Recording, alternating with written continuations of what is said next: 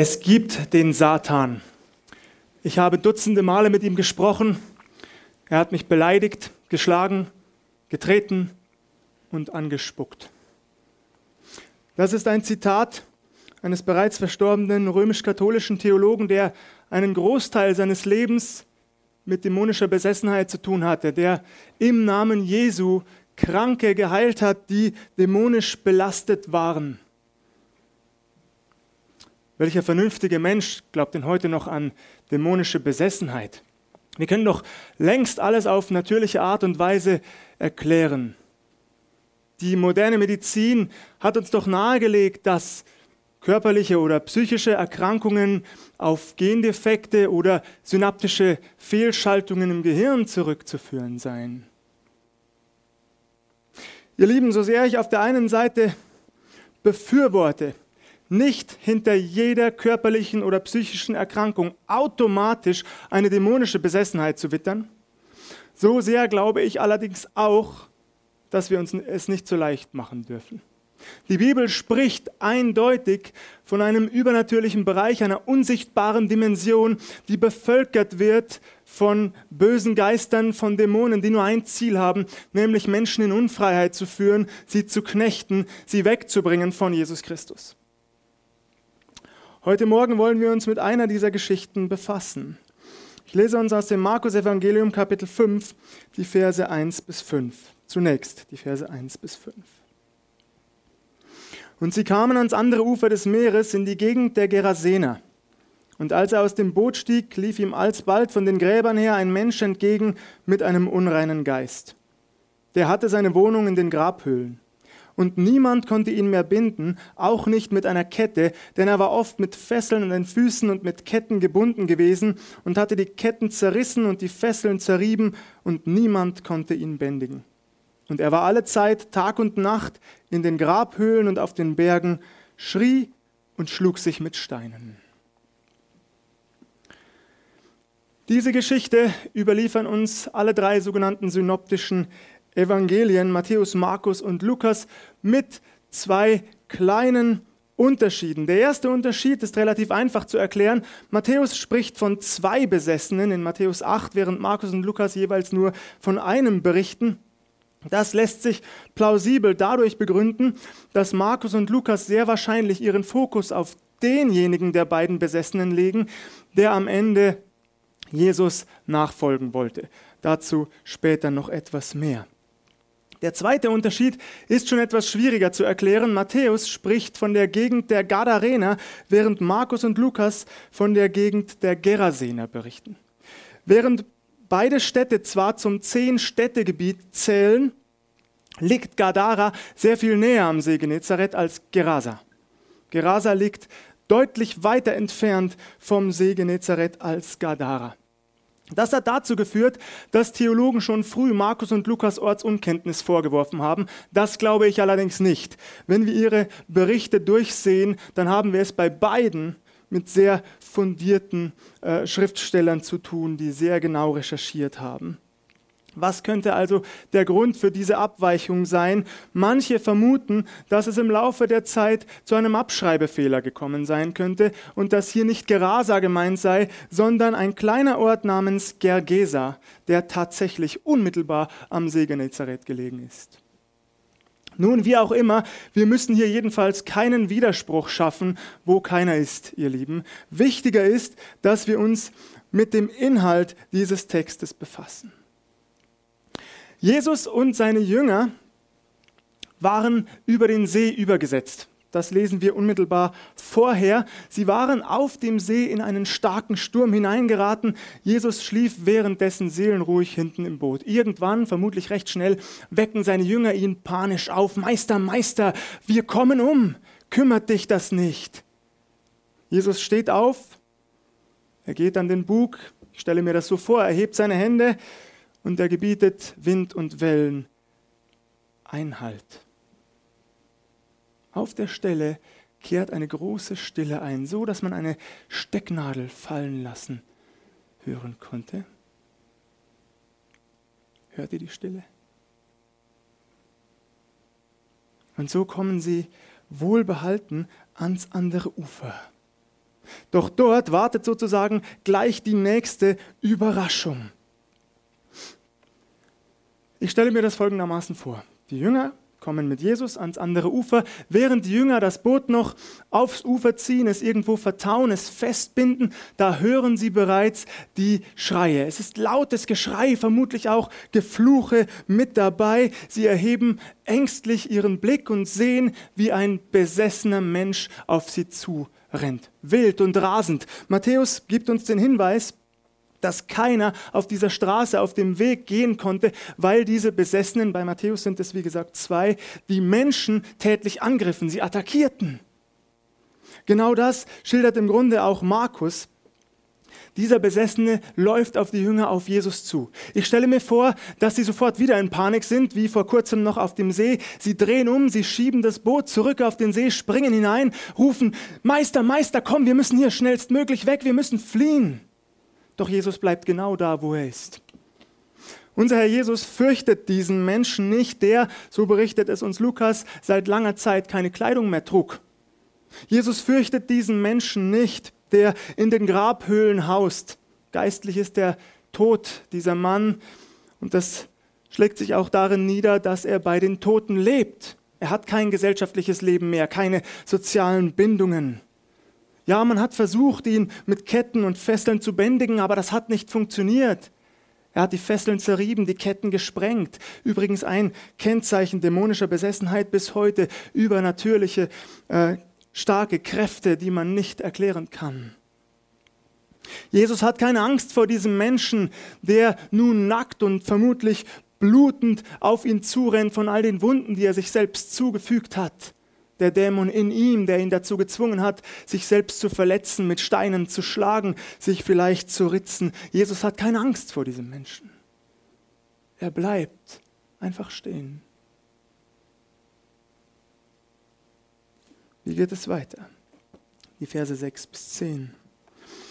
Da aber Jesus sah von ferne, lief er hinzu und fiel vor ihm nieder, schrie laut und sprach, was habe ich mit dir zu schaffen, Jesus, du Sohn des höchsten Gottes? Ich beschwöre dich bei Gott, quäle mich nicht. Denn er hatte zu ihm gesagt, fahre aus, du unreiner Geist von dem Menschen. Und er fragte ihn, wie heißt du? Und er sprach zu ihm, Legion heiße ich, denn wir sind viele. Und er bat Jesus sehr, dass er sie nicht aus der Gegend vertreibe. Hier liefert uns der Evangelist Markus die Antwort, warum Jesus einfach stehen bleibt, weil der Dämon ihm untertan ist. Ein Dämon ist nichts weiter als ein gefallener Engel, ein unteuer, ein rebellierender Engel, unheilig, aber immer noch Geschöpf. Und ein Geschöpf oder ein Kennzeichen eines Geschöpfes ist, dass es immer seinem Schöpfer untertan bleibt. Immer. Ob es das nun anerkennt oder nicht, spielt keine Rolle. Es ist immer demjenigen untertan, der höher steht als es selbst. Und das ist in diesem Fall ganz klar unser Herr Jesus Christus. Und so rennt der Dämon auf ihn zu oder der Dämon in diesem Menschen rennt auf Jesus zu. Er fällt auf seine Knie. Ich stelle mir das so vor. Er bückt sich tief in den Staub. Eine Geste der Unterwerfung schon damals. Er bückt sich vor Jesus in den Staub und er bittet ihn, quäle mich nicht vor der Zeit. Ihr lieben Jakobus 2, Vers 19 lesen wir, die Teufel kennen Gott ganz genau und sie zittern vor ihm. Das wird uns hier bestätigt. Jesus, Sohn des höchsten Gottes, was habe ich mit dir zu schaffen? Quäle uns nicht, quäle mich nicht. Sie kennen ihr Schicksal. Ihr Schicksal ist beschrieben in der Offenbarung. Der feurige Pfuhl ist erschaffen für Satan und dessen Dämonen. Dort werden sie einst sein, die Ewigkeit dort verbringen. Sie wollen es aber jetzt noch nicht. Und so bitten sie Jesus, quäle uns nicht vor der Zeit. Mit Vollmacht hatte Jesus außerdem nach dem Namen dieses unreinen Geistes gefragt. Die Antwort finde ich jedes Mal aufs Neue absolut erschreckend. Legion antwortet der Dämon, denn wir sind viele. Etliche Theologen, und ich stimme da mit ihnen überein, glauben, dass wir es hier mit etwa 4.000 bis 6.000 Dämonen zu tun haben. Sie leiten das von dem griechischen Wort ab, das hier steht und normalerweise für eine römische Legion gebraucht wurde. Und die Stärke einer römischen Legion umfasste bis zu 6.000 Mann. Was für ein schlimmes Schicksal. Wie ist es überhaupt erst dazu gekommen? Wie kann es passieren, dass bis zu 6000 Dämonen in einen Menschen fahren? Hatte er sich auf solch ungesunde Art und Weise über lange Jahre, Jahrzehnte hinweg mit diesen dunklen Mächten beschäftigt? Wir wissen es nicht. Die Bibel schildert es uns nicht, wie es dazu kommen konnte. Sie schildert uns nur, dass es so war. Was für ein fürchterliches Schicksal. Vollkommen unfrei ist dieser Mensch. Vollkommen gebunden. Ohne Hoffnung ein menschliches Wrack. Nun bitten die Dämonen Jesus, auch sehr spannend. Tatsächlich steht das so im Griechischen, sie bitten Jesus. Eigentlich aber logisch, sie haben nichts zu fordern, sie können nur demütig, unterwürfig bitten und das geschieht. Bitte quäle uns nicht. Die Verse 11 bis 13.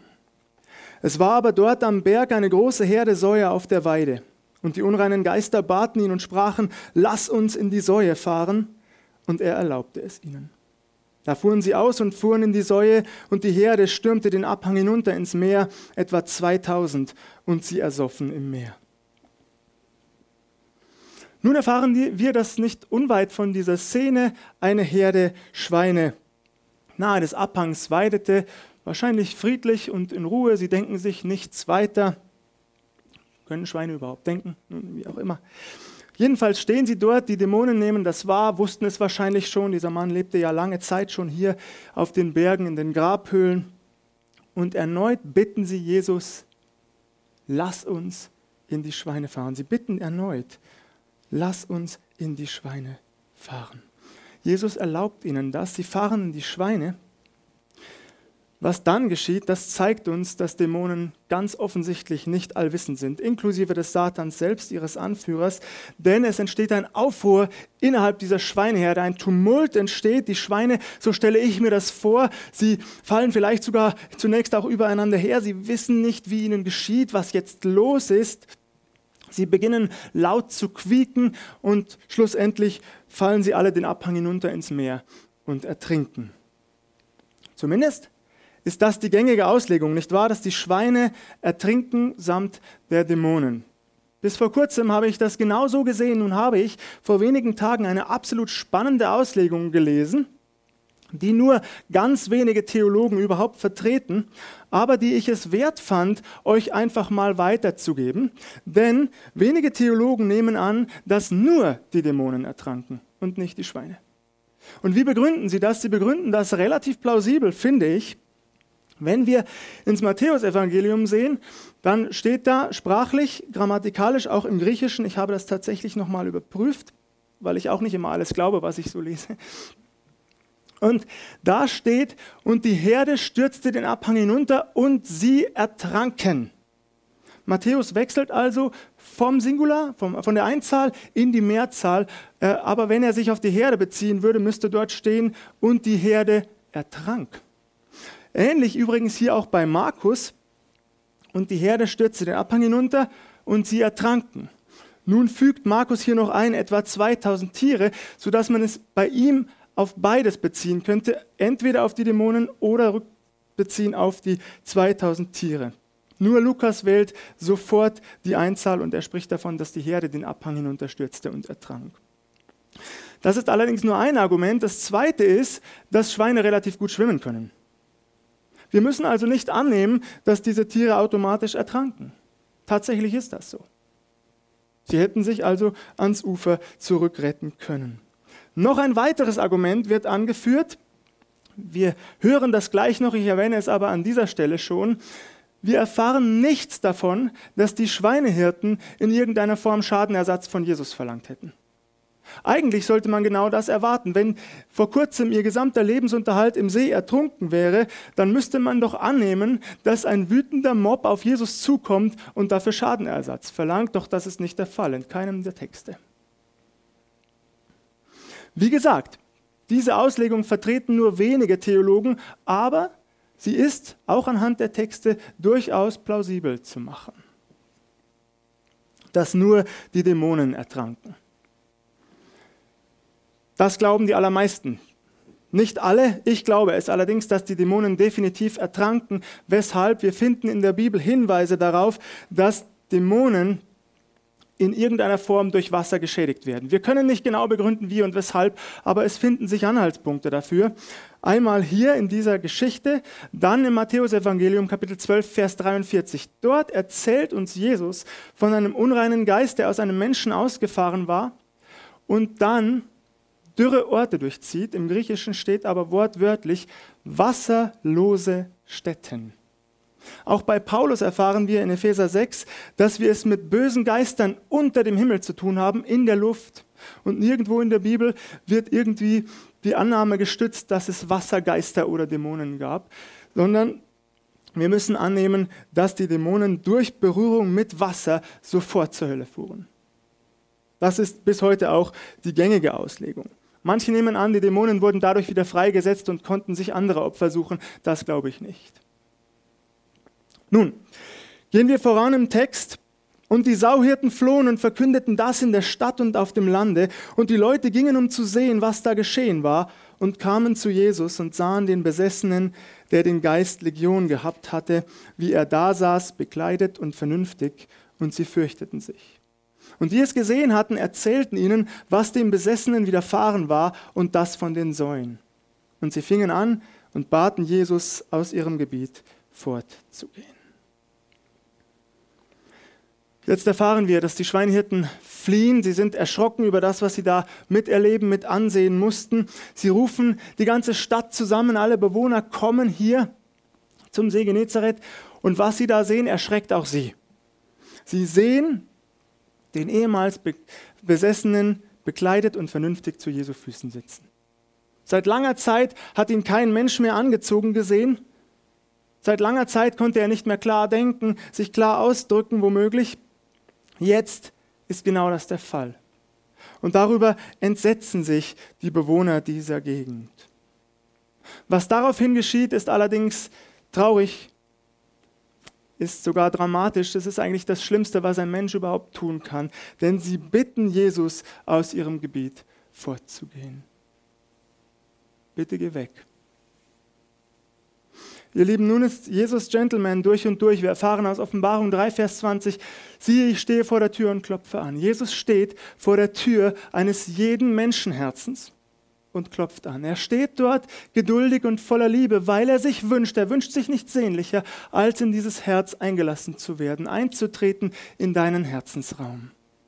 Aber er wird niemals einfach so hereinkommen. Jesus hat Anstand. Er betritt den Raum nicht einfach, ohne hereingebeten worden zu sein, geschweige denn tritt er die Tür ein oder schlägt sie gewaltsam auf, so wie man das aus Kriminal- oder Actionfilmen kennt. So ist Jesus nicht. Er steht vor deiner Herzenstür und wartet darauf, ob du diese Tür öffnest. Das ist deine Wahl. Die Bewohner dieser Gegend hier, sie entscheiden sich, ihre Herzenstür zuzulassen. Sie entscheiden sich, an Jesus die Bitte zu richten, geh weg. Geh weg. Die Verse 18 bis 20. Und als er in das Boot stieg, bat ihn, der zuvor besessen war, dass er bei ihm bleiben dürfe. Aber er ließ es ihm nicht zu, sondern sprach zu ihm, Geh hin in dein Haus zu den Deinen und verkünde ihnen, welch große Dinge der Herr an dir getan und wie er sich deiner erbarmt hat. Und er ging hin und fing an, in den zehn Städten auszurufen, wie viel Jesus an ihm getan hatte, und jedermann verwunderte sich. In Vers 18 erfahren wir, dass Jesus dieser Bitte entspricht. Er dreht sich um und steigt in das Boot.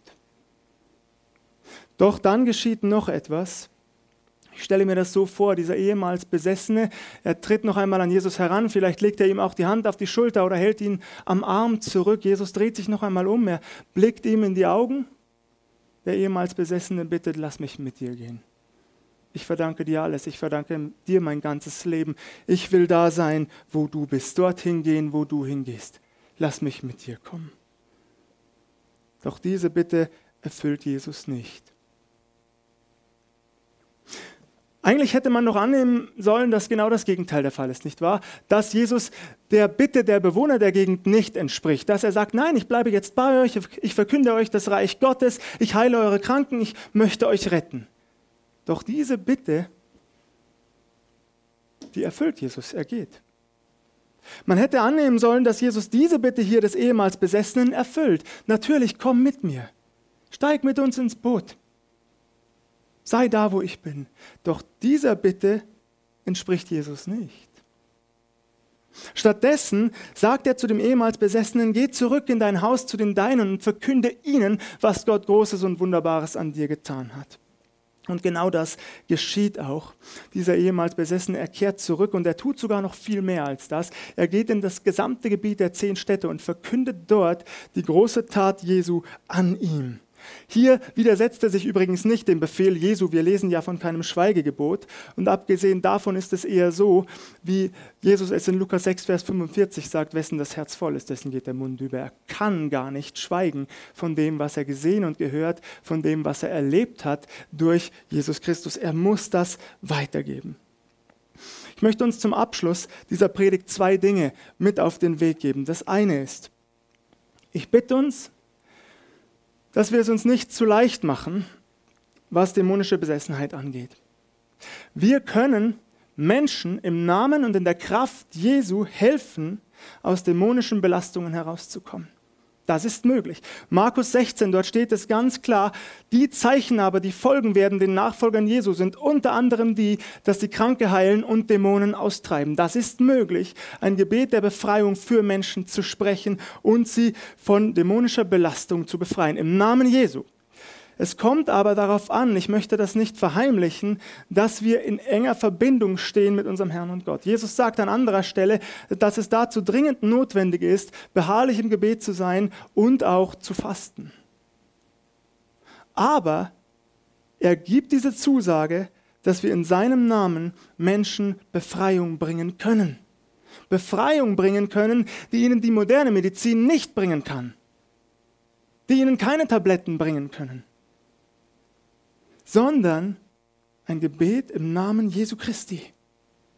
Und so bitte ich uns, dass wir danach streben, immer mehr in diese Beziehung zu unserem Herrn Jesus Christus hineinzuwachsen, dass er durch uns auch heute noch diese machtvollen Taten und Zeichen vollbringen kann zum Wohle der Menschen. Das Zweite. Das Zweite ist, ich empfinde große Traurigkeit, wenn ich solche Sätze lese wie diese, dass Menschen sich von Jesus abwenden. Das tut mir im Herzen weh. Ich habe selber etliche Freunde, die äh, mit Jesus nichts zu tun haben wollen. Ich habe das ja schon mehrfach gesagt und es tut mir im Herzen weh.